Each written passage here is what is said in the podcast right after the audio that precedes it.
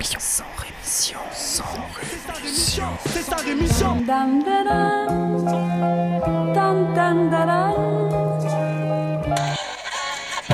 de mon sang rémission. Des médias en masse, leur discours fout des audits. Tu parles du bruit et des odeurs, les plus polis parlent d'exotisme. Équipe d'acharnés sans rémission, pourquoi on se calmerait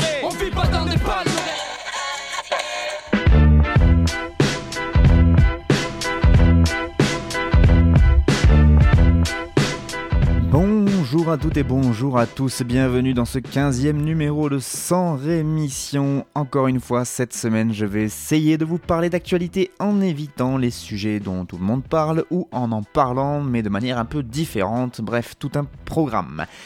Aujourd'hui, par exemple, on ira en Australie, en Serbie et au Bangladesh. Et en France, on parlera d'électricité, de migrants, de grève de la faim et d'additifs alimentaires.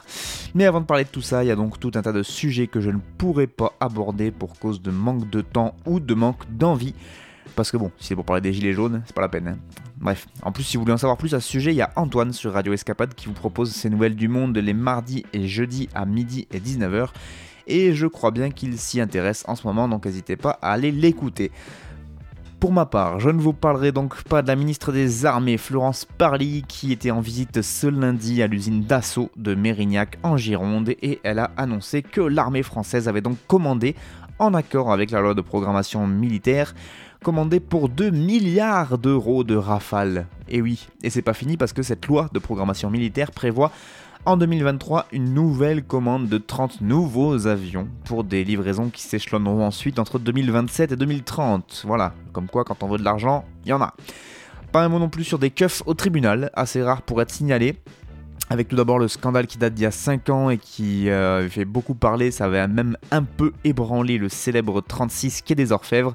En effet, deux policiers sont jugés aux assises à Paris depuis lundi. Ils sont accusés d'avoir violé une touriste canadienne dans les locaux de la PJ parisienne. Les accusés, qui comparaîtront libres sous contrôle judiciaire, bien évidemment, encourent 20 ans de réclusion criminelle. Euh, et sinon, euh, du côté de Marseille, après 7 ans d'enquête, le parquet a demandé le renvoi devant le tribunal correctionnel de 18 anciens policiers de la BAC Nord de Marseille. euh, qui ont une belle réputation derrière eux. Pour la majorité, ils sont soupçonnés de vol de drogue, de cigarettes ou d'argent à des dealers. Voilà, ce sont des arbres qui cachent des forêts très bien fournies, mais au moins, il y aura ces arbres-là. Sinon, pas un mot sur Carol, Carol Ghosn, j'ai failli faire la blague. Sinon, pas un mot sur Carol Ghosn, qui est la femme de Carlos Ghosn. Voilà, ça ne s'invente pas. Sa femme qui a donc écrit euh, une lettre à l'ONG euh, de défense des droits humains Human Rights Watch, vous savez, qui s'occupe des morts en Syrie, enfin qui euh, recense tous ces trucs-là. Et donc, elle, elle a écrit pour se plaindre des rudes conditions de détention au Japon de son mari Carlos Ghosn, patron de Renault. Bichette. Elle déplore le fait que son mari soit détenu depuis son arrestation, donc le 19 novembre dernier, dans une cellule qui est éclairée nuit et jour. Non mais sans déconner. Et il n'a même pas accès à son traitement médical quotidien. Le pauvre. Voilà, c'est quand même sympa quand les riches se rendent compte que la tôle c'est pas le club med, comme dirait l'autre. Bien que lui en plus, je pense qu'il a quand même un traitement de faveur. euh, il est peut-être pas être traité comme le kidam japonais qui a fait une connerie. Mais bon, ça fait toujours rigoler. Et sinon, pas un mot en France sur les géants du CAC 40 qui, apprend-on dans les échos, ont enfin tourné la page de la crise financière de 2009. On est rassuré et vous serez ravis d'apprendre que 2018 a été une année record en matière de redistribution aux actionnaires avec un total de 57,4 milliards d'euros redistribués. Ça représente une hausse de 12,8% sur l'année et de 62% par rapport euh, au taux le plus bas qui datait de 2009 en pleine crise financière. Donc a priori, vous inquiétez pas, pour les grosses entreprises, ça va, ça se passe bien. Dans le monde, pas un mot sur les élections présidentielles en République démocratique du Congo avec la communauté de développement d'Afrique australe, la SADC, qui est une organisation régionale d'Afrique australe, donc qui a accentué dimanche la pression sur la Cour constitutionnelle de la République démocratique du Congo en demandant un recomptage des voix de l'élection présidentielle du 30 décembre dernier. Contre toute attente, la Commission électorale nationale indépendante de la République démocratique du Congo avait annoncé jeudi dernier la victoire de Félix Tshisekedi, qui est donc euh, le fils de l'opposant historique Étienne Tshisekedi. Euh, donc sa victoire sur l'autre opposant qui faisait pourtant figure de favori du scrutin, c'était Martin Fayoulou. Euh, Martin Fayoulou qui a immédiatement dénoncé un putsch électoral et qui a déposé un recours devant la Cour constitutionnelle qui a donc 8 jours pour examiner ce recours. Pas un mot non plus sur Donald Trump qui a mis en garde la Turquie contre une catastrophe économique pour la Turquie en cas d'attaque contre les Kurdes après le prochain retrait des troupes américaines de Syrie. Voilà, il a, quand même appelé aussi les Kurdes à pas provoquer euh, les, les, Turcs, faut pas déconner non plus. Euh, les États-Unis vont dévaster la Turquie économiquement parlant si elle attaque les Kurdes, c'est ce qu'a tweeté Donald Trump, puisque un, un adepte du tweet, n'est-ce pas? Le président turc Recep Tayyip Erdogan menace en effet de lancer une offensive militaire dans le nord de la Syrie, qui est où pour l'instant euh, donc il y a les euh, militaires américains qui sont présents. Mais donc dès qu'ils seront partis, ces militaires américains, lancer une offensive militaire pour chasser les combattants euh, des YPG donc de Turquie qu'ils considèrent comme des terroristes. Pas un mot sur l'Allemagne et un petit chef des familles à Frank Manitz, qui est député allemand de l'AFD, le parti d'extrême droite, qui s'est fait agresser et qui a fini à l'hosto. L'AFD qui a choisi de termes forts pour qualifier cette attaque, puisqu'il s'agirait selon elle d'une tentative d'assassinat terroriste et euh, que ce serait donc l'œuvre de terroristes d'extrême gauche. Sachez que depuis la mi-décembre, la police a recensé au moins 8 attaques contre des locaux de l'AFD, donc ce parti euh, carrément raciste. L'attaque la plus récente est survenue jeudi dernier en Saxe, où l'un des bastions du parti a été endommagé par la détonation d'un explosif caché dans une poubelle. Là encore, les enquêteurs soupçonnent un attentat à motivation politique. Sans blague. Enfin, pas un mot sur Cesare Battisti, ex-militant d'extrême gauche qui était en cavale depuis décembre dernier. Il a désormais été capturé en Bolivie. C'est un ancien militant d'un groupe d'extrême gauche classé comme terroriste par la justice italienne. C'était les prolétaires armés pour le communisme. Et Battisti, qui affirme toujours être innocent des meurtres euh, dont il est accusé, qui a vécu exilé au Brésil depuis 2004, alors qu'il avait déjà passé 15 ans en exil en France. Sauf que voilà, au Brésil, depuis est arrivé Jair Bolsonaro, président d'extrême droite, qui a donc pris ses fonctions le 1er janvier dernier et qui avait euh, réitéré son intention en décembre dernier d'extrader cet ancien militant s'il le retrouvait. Euh, il a donc euh, été retrouvé finalement en Bolivie. Jair Bolsonaro, le président qui avait donc euh, tweeté là aussi que le gouvernement italien pouvait compter sur lui pour envoyer ce terroriste vers son pays d'origine, l'international euh, des gros cons.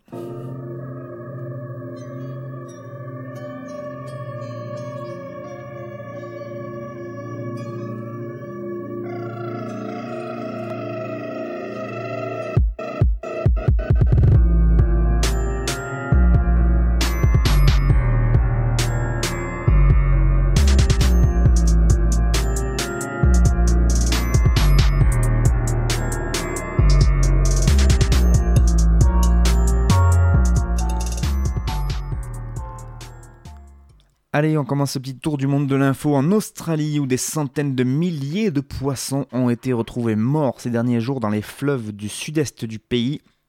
Une hécatombe euh, imputée par le gouvernement australien à la sécheresse. Oui, mais voilà, pas mal d'universitaires australiens dénoncent quant à eux la mauvaise gestion des cours d'eau. Les berges de cet immense bassin hydrographique Murray-Darling empestent désormais la pourriture avec tous ces poissons morts. Les autorités ont évalué le bilan à plusieurs centaines de milliers de poissons morts donc, et le chiffre du million pourrait même déjà être dépassé alors que le gouvernement de l'État de Nouvelle-Galles du Sud redoute une aggravation de cette crise avec des températures déjà annoncées à la hausse pour la semaine prochaine.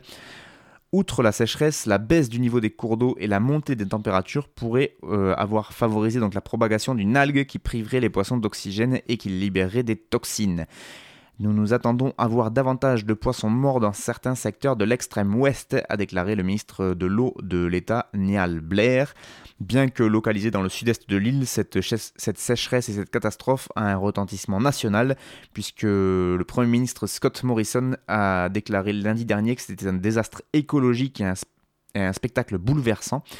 Le gouvernement de M. Morrison a attribué donc cette hécatombe de poissons à la sécheresse, je vous le disais, tout en défendant certaines politiques qui, selon les riverains, ont pourtant généré la pollution et la baisse des niveaux des cours d'eau. Ça fait des années que des chercheurs mettent en garde euh, contre l'extraction sauvage et non contrôlée d'importantes quantités d'eau des fleuves pour l'irrigation ou d'autres fins personnelles. La mort des poissons et des cours d'eau n'est pas le fait de la sécheresse, c'est dû au fait que nous puisions beaucoup trop d'eau de nos fleuves. C'est ce que déclare John Williams, qui est spécialiste de la question de l'eau à l'Université nationale australienne. De son côté, le chef de file de l'opposition travailliste en Australie, Bill Shorten, a appelé le gouvernement australien à créer un groupe de travail d'urgence sur cette catastrophe écologique. On ne peut fermer les yeux sur la mort d'un million de poissons, a-t-il déclaré. Le Premier ministre en place a évidemment affirmé de son côté que la gestion de l'eau de ce bassin hydrographique Murray-Darling, qui est le plus vaste bassin hydrographique de l'Australie, était évidemment bipartite et que son gouvernement n'avait fait que suivre les politiques menées auparavant par les travaillistes. Bref, ça se renvoie la balle. Mais au vu de l'ampleur de la catastrophe en cours, des universitaires demandent désormais des comptes aux hommes politiques. Des milliards ont été dépensés dans la rénovation des infrastructures d'irrigation, a rappelé Quentin Grafton de l'Université nationale australienne mais la population n'en a tiré aucun bénéfice. C'est une honte et il est temps que les responsables rendent des comptes sur les catastrophes qui se déroulent. Fin de citation. On part du côté de Belgrade maintenant, capitale de la Serbie, où depuis le début du mois de décembre, chaque samedi, des milliers de Serbes défilent dans la capitale pour dénoncer la corruption endémique et la brutalité d'État du régime d'Aleksandar Vucic, euh, brutalité notamment envers les partis d'opposition et envers les médias. Euh, en tête de ces défilés, on retrouve une grande bannière où il est écrit 1 parmi 5 millions, c'est un slogan qui a donné son nom à ce mouvement. Ça fait écho en fait à une déclaration du président Vucic qui avait assuré qu'il ne ferait aucune concession, je cite, même si 5 millions de personnes descendaient dans la rue. Voilà. La première manifestation était spontanée, explique une mère de famille au chômage qui vient manifester tous les samedis. Ce soir-là, nous étions environ 200 sur la place de la faculté de philosophie dans le centre-ville. Nous nous étions donné rendez-vous via les réseaux sociaux. Seul le quotidien Danas et la télévision N1 avaient diffusé l'info. Et puis très rapidement et à notre grande surprise, des milliers de gens ont afflué, toutes générations confondues. Ces manifestations sont l'expression d'un ras-le-bol général, l'exaspération augmente et nous avons besoin de nous soutenir les uns les autres, déclare-t-elle. De son côté, la journaliste Tamara Spajic euh, déclare Nous ne pouvons plus rester assis silencieux, les bras croisés face à ce pouvoir manipulateur et liberticide. Cette dame qui, durant 28 ans, a écrit dans les journaux indépendants serbes Sauf que voilà, en 2013, elle a eu le tort de poser à Aleksandar Vucic, donc, euh, qui était alors que vice-premier ministre, vice-premier ministre. Elle a eu euh, l'affront de lui poser une question sur la liberté de la presse. Ils ont eu un échange musclé euh, qui s'en est suivi donc à la télé.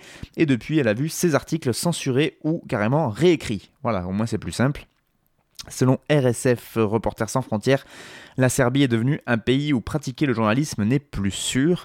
L'Organisation internationale de, de protection des droits des journalistes dénonce la censure politique, la propagation d'intox, mais aussi un nombre alarmant d'attaques qui ne sont ni instruites, ni résolues, ni punies. Dernier exemple en date, l'incendie au cocktail Molotov euh, la nuit du 12 décembre dernier dans la banlieue de Belgrade de la maison d'un journaliste d'investigation, Milan Jovanovic qui enquêtait bizarrement sur des affaires de corruption. Un individu a plaidé coupable et a été condamné à une amende de 500 euros et 6 mois d'assignation à résidence. Mais évidemment, le commanditaire présumé de cette attaque, lui, court toujours. De fait, l'opposition est inexistante en Serbie, les médias sont cadenassés et la corruption est endémique. Il n'y a plus d'espace pour la culture et la liberté d'expression, car il est difficile, voire impossible, de trouver un emploi sans la carte du parti au pouvoir, le parti progressiste serbe, donc de Aleksandar Vucic. Euh, l'étincelle qui a mis le feu aux poudres et qui a déclenché ces manifestations hebdomadaires, ça a été le passage à tabac le 23 novembre dernier euh, d'un chef d'un petit parti d'opposition qui s'appelle la Gauche de Serbie. Et donc euh, ce chef de parti s'appelle Borko Stefanovic. Il a été donc tabassé par des sbires a priori du gouvernement. Les médias ont traité l'affaire comme un fait divers, mais les agresseurs ont là aussi été libérés au bout d'à peine un mois. Et donc le 22 décembre dernier, par exemple, le cortège avait déjà rassemblé près de 30 000 personnes euh, dans la capitale Belgrade, donc bien plus que les 5 000 annoncés par le ministère de l'Intérieur serbe. Et depuis donc cette date, les manifestations continuent à se répandre un peu partout dans toutes les villes du pays, et ce malgré l'omerta médiatique. On finit du côté du Bangladesh avec ces milliers d'ouvriers du textile qui ont débrayé dimanche dernier et qui ont manifesté pour réclamer de meilleurs salaires. Cette nouvelle action s'inscrit dans le cadre d'un mouvement commencé il y a une semaine environ. Les ouvriers ont dressé des barricades sur l'autoroute, nous avons dû les faire partir pour faciliter la circulation, a fait savoir à l'AFP un responsable de la police bengalaise. Jusqu'à présent, 52 usines, pour certaines importantes, ont cessé leur activité à cause des manifestations. La police qui a affirmé avoir utilisé des canons à eau et du gaz lacrymogène pour disperser la foule d'ouvriers en grève du côté de Savar. C'est un faubourg de la ville de Dhaka. C'est cette ville où s'était produit, souvenez-vous, l'effondrement du complexe textile du Rana Plaza, qui avait été une des pires catastrophes industrielles au monde, puisque l'effondrement de l'immeuble avait tué plus de 1130 ouvrières et ouvriers en avril 2013. Et donc c'est reparti au Bangladesh. Le dirigeant syndical Aminul Islam a accusé les propriétaires des usines de recourir à de la violence contre les grévistes.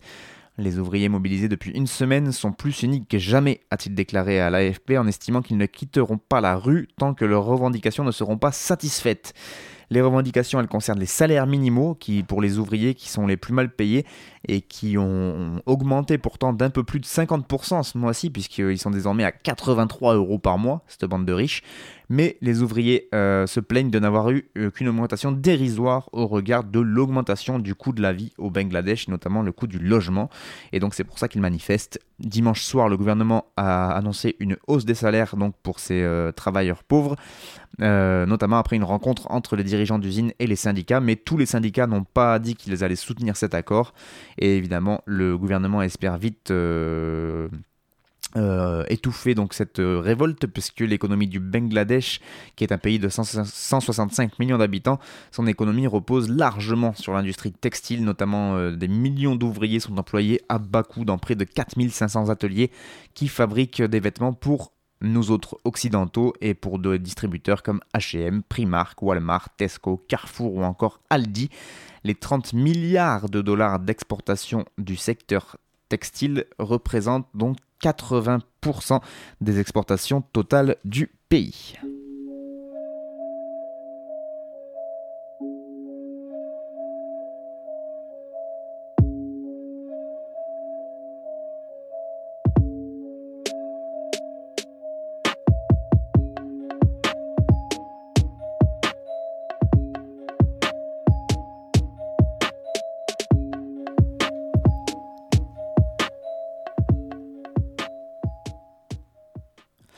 On commence le Tour de France hebdomadaire en parlant de l'interview accordée à l'émission C'est à vous par le ministre de l'économie Bruno Le Maire qui en a profité pour annoncer donc qu'il ne comptait pas signer l'arrêté d'interdiction du dioxyde de titane comme l'y oblige pourtant la loi alimentation qui a été adoptée il y a à peine deux mois, en novembre 2018. Le dioxyde de titane, c'est une nanoparticule qui est utilisée comme additif alimentaire sous le nom de E60, E171, pardon, et d'après les études scientifiques, euh, cette E171 euh, aurait un effet non seulement délétère pour le système immunitaire, mais aussi cancérigène carrément, et c'est pourquoi les parlementaires d'ailleurs l'avaient interdit lors des débats sur la loi alimentation, sauf que Bruno Le Maire il a dit non non non, on l'interdit pas, il a fondé son refus sur l'absence de preuves définitives quant aux effets sanitaires du dioxyde de titane, le ministre de l'économie qui entend lancer une nouvelle expertise et qui a, qui a pour l'instant invité les industriels à juste s'abstenir d'utiliser la substance, donc autant vous dire que ça leur fait une belle jambe. Pour Stephen Kerkov, pardon, qui est le délégué général de Agir pour l'environnement, euh, il déclare cette façon de remettre à après-demain ce que la France aurait dû adopter avant-hier est insupportable et engage la responsabilité pénale du dit ministre. Elle apporte la preuve définitive de la duplicité du gouvernement qui plaide pour une interdiction du dioxyde de titane en 2018 par la voix de Brune Poisson, tout en rejetant le principe d'une interdiction en 2019 par la voix du ministre Bruno Le Maire. De son côté, Génération Future euh, déclare que ce renoncement est inadmissible et incompréhensible. François Veillerette, qui est donc le directeur de l'ONG Génération Future, déclare dans un communiqué Les preuves scientifiques montrant des effets inquiétants sont déjà là. En cas de doute, quoi qu'il en soit, c'est le principe de précaution qui doit s'appliquer. Eh ben non, a priori c'est le principe du profit qui est plus important, ça on le savait déjà. On continue en parlant un peu d'électricité puisqu'on a appris dans un article que la France a frôlé la panne de courant car le réseau de distribution d'électricité était au bord de la rupture. Ça s'est passé jeudi 10 janvier dernier.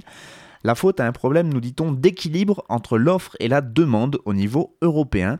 La Commission de régulation de l'énergie, CRE, a annoncé donc dans un communiqué le dimanche 13 janvier dernier le 10 janvier vers 21h, la fréquence du système électrique français et européen est passée très en dessous des 50 Hz Or, quand la France s'écarte trop de ce niveau, le système électrique pourrait connaître des coupures importantes, voire un blackout.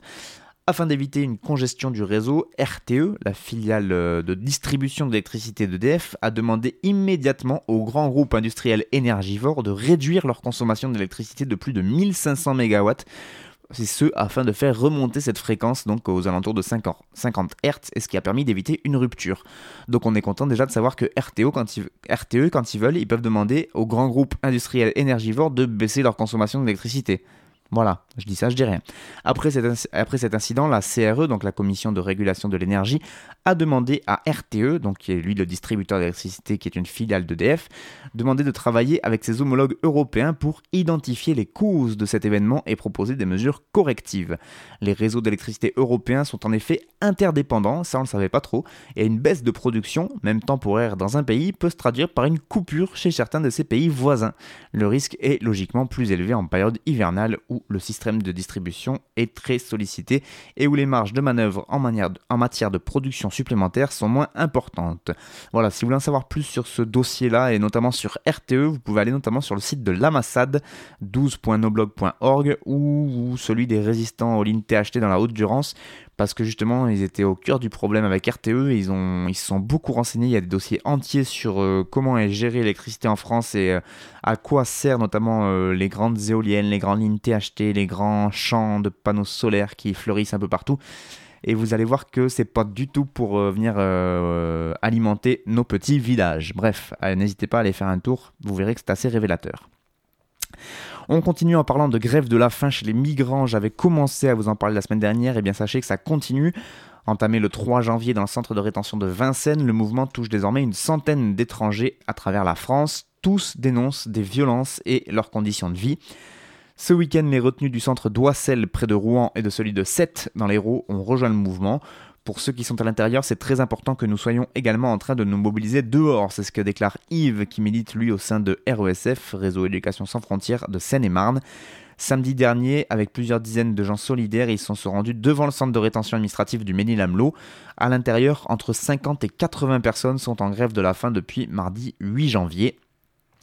On dénonce le passage de 45 à 90 jours de rétention prévu par la nouvelle loi sur l'immigration nous protestons aussi contre la mauvaise nourriture, la mauvaise hygiène dans les sanitaires et les violences policières. C'est ce qu'indique un des retenus qui avait été joint par le biais d'une cabine téléphonique. Euh, si, euh, il s'ajoute à, toutes ces, à toutes ces conditions assez horribles déjà, ce que certains nomment la double peine, en effet, à la suite d'un délit d'obstruction à une décision d'éloignement, une personne peut être condamnée à une peine de prison ferme. C'est ce qu'explique Nicolas, qui est intervenant pour la CIMAD à l'intérieur du centre de rétention du Ménil-Amelot, qui nous dit donc que si quelqu'un refuse de se rendre à un rendez-vous avec les représentants consulaires de son pays d'origine ou s'il refuse d'embarquer dans l'avion qui est affrété pour son expulsion, eh bien il peut alors comparaître immédiatement devant le juge et il est donc la plupart du temps condamné à une peine d'un ou deux mois de prison ferme à l'issue de laquelle il est reconduit en rétention pour une nouvelle procédure d'éloignement. L'allongement de la durée de rétention ne fait donc qu'empirer la situation de ces personnes qui sont enfermées sans avoir commis de délit. Leur seul tort, c'est de ne pas posséder des papiers en règle. On considère les étrangers comme des délinquants, s'insurge la sénatrice communiste Eliane Assassi, qui est très engagée sur cette question de l'enfermement des immigrés. Elle déclare la politique migratoire de la France est basée sur cette philosophie depuis plusieurs décennies. Les nouvelles orientations du gouvernement actuel s'inscrivent dans la même logique et l'empire. Face à l'évolution des migrations humaines dans le futur, cette voie nous mène à la catastrophe. Ces conditions de vie indignes des réfugiés sont dénoncées depuis plusieurs années par la plupart des associations qui accompagnent les étrangers à l'intérieur de ces centres, à commencer notamment par Adeline Hazan, qui est la contrôleuse générale des lieux de privation de liberté, qui les a épinglés, ces centres de rétention administrative, dans son dernier rapport paru en 2018. Les témoignages qui sortent aujourd'hui évoquent des faits de plus en plus alarmants. On a par exemple un Soudanais qui a fait une déposition qui vient d'être rendue publique euh, par le site d'information Strict Press ce Soudanais évoque une véritable séance de torture subie lors de la tentative des policiers de le faire monter dans l'avion qui devait le renvoyer à Khartoum. On a aussi des communiqués rédigés par des retenus mobilisés qui font également allusion à des agressions sexuelles commises par des policiers. Ici, il y a eu des histoires de viol pendant la fouille, indique un texte qui a, été écrit du côté de, de Wassel euh, près de Rouen. Au bâtiment des femmes, une prisonnière a été violée par un policier avant les fêtes de fin d'année, accuse donc un autre communiqué qui a été cette fois transmis par les personnes enfermées au centre de rétention du Ménil-Amelot. Évidemment, aucune enquête n'aurait encore été ouverte à la suite de cette déclaration. Mais euh, selon les rédacteurs d'un blog qui s'appelle Abat les CRA, Abat l'enfermement, le fonctionnaire qui a été mis en cause dans cette affaire de viol a été très rapidement muté. Donc peut-être qu'il y avait quand même un petit soupçon. Et donc les textes des retenus du Bénin qui continuent l'encave de la fin, ils concluent leur texte en disant on appelle les autres retenus de France à lutter avec nous, on appelle à de la solidarité à l'extérieur, liberté pour tous. Et pour ceux qui sont dehors, justement, eh bien, c'est pas facile non plus. Selon un dernier décompte, on a appris euh, que l'association France Terre d'Asile avait décompté euh, désormais 2039 migrants qui vivraient sous détente dans les rues du nord de Paris. La préfecture explique cette situation par une saturation des centres d'hébergement. Elle a d'ailleurs annoncé l'ouverture d'un prochain centre de 1200 places en Ile-de-France, euh, donc pour mettre ces réfugiés à l'abri. Euh, les campements de rue du nord parisien ne cessent de s'agrandir aux grandes dames des ONG et des collectifs qui essaient de leur venir en aide. La semaine d'avant, France Terre d'Asile avait décompté seulement 1700 migrants dans les campements et donc on a une augmentation de près de 400 personnes en l'espace d'à peine une semaine. Euh, le nombre augmente quotidiennement. Si on ne fait rien, ils seront 3000 fin janvier et 4000 en février, déclare Pierre Henry qui est directeur général de France Terre d'Asile. Les migrants sont rassemblés sur plusieurs zones. On en a plus de 800 dans le secteur de la Porte de la Chapelle où des tentes s'entassent sous l'autoroute A1 et près du périphérique. D'autres campements plus petits mais tout aussi insalubres sont constitués du côté de Saint-Denis, de la Porte de Clignancourt ou encore Porte de la Villette dans le nord de la capitale où des migrants soudanais notamment ont planté leur tente au milieu de la circulation sur un rond-point qui est jonché de déchets et de gravats. Dans une tribune publiée fin décembre, 14 euh, ONG, dont Médecins sans frontières ou encore le Secours catholique, avaient accusé l'État de mise en danger délibérée des migrants en les forçant à se rendre quasi invisibles. Et elles demandaient également à Emmanuel Macron de permettre un hébergement rapide des personnes à la rue. On peut toujours rêver.